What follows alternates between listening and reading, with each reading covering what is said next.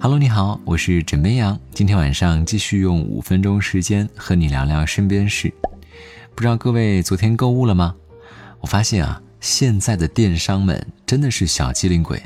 除了双十一之外，他们打算隔一段时间就来一次购物狂欢。这前有六幺八年中庆，后有八幺八来接力。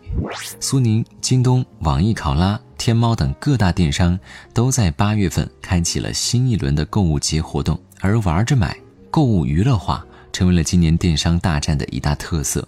比如说苏宁，他们的 APP 中呢有一个小苏的农庄，在农庄里种瓜得瓜，种豆得豆，获得的金币和云钻都能够当钱花。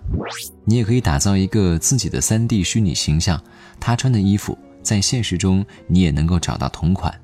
游戏相伴，边玩边逛边买，想想都觉得很开心。现如今呢，在网购的时候，不仅是为自己剁手，还有朋友为自家的爱宠行动。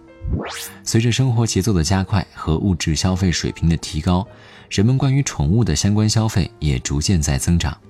八幺八期间，苏宁易购宠物的相关消费增长了百分之二百七十六，成为全平台增长最快的品类之一。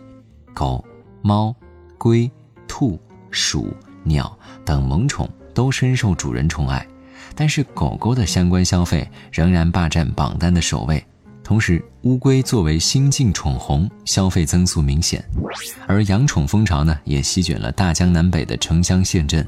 北京、上海、广州、南京、成都是全国当之无愧的疯狂动物城 Top Five。五环外的下沉市场宠物消费也正在崛起，增速爆表。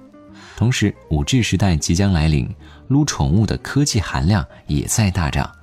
八幺八期间，宠物相关智能产品销售增长百分之八十九，其中智能饮水机、智能喂食机、智能摄像头成为了主子智能家居的三大件。同时，数据还显示，九零后、九五后都市空巢青年争当宠物主，其中以女性为主力军。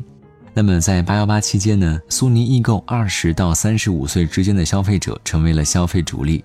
虽然靠宠物缓解了空巢问题，但是一批又一批的九零后步入中年，像秃头、失眠、衰老等问题开始出现，健康的压力呢如影随形，朋克养生也开始大热起来。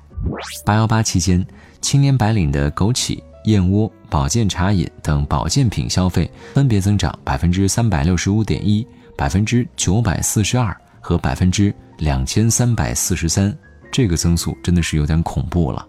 但是不少体育爱好者呢，他们也成了熬夜大户，其中能熬的 PP 视频观看者从二十三点的五十二分开始看视频，直到第二天凌晨四点三十七分。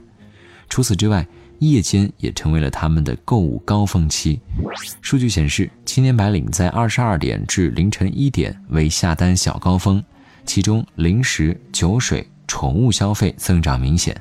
而在八幺八期间，面膜销量同比增长了百分之一百七十三点七，真的是敷最贵的面膜，熬最长的夜。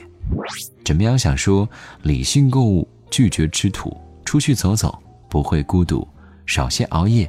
多些睡眠，对自己好点儿。好啦，今天呢就先跟你聊到这里。我是枕边羊，跟你说晚安，好梦。